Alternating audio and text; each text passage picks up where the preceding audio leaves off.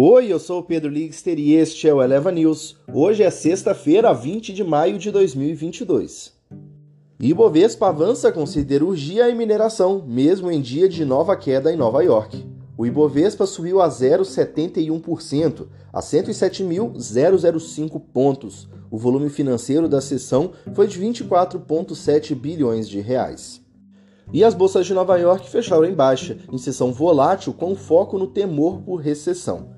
O índice Dow Jones encerrou o pregão em baixa de 0,75%, a 31.253 pontos.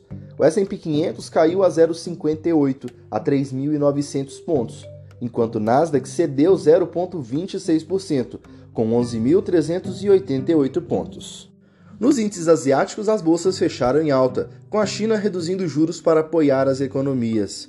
O índice Xangai Composto subiu 1,60%, a 3.146 pontos, enquanto Shenzhen Composto teve um ganho semelhante, de 1,59%, ficando a 1.983 pontos. E o dólar caiu mais de 1% ante o real com a fraqueza internacional da moeda.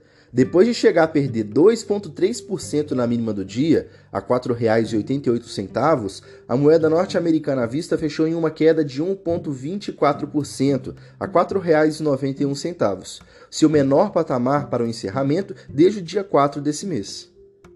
Nas commodities, o petróleo fechou em alta após uma sessão volátil com a ajuda do dólar fraco.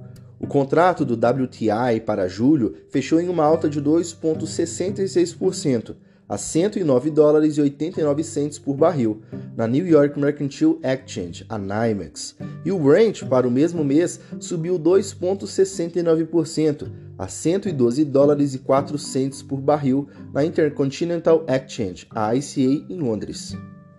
E os líderes da União Europeia concordaram em criar um fundo de reconstrução da Ucrânia.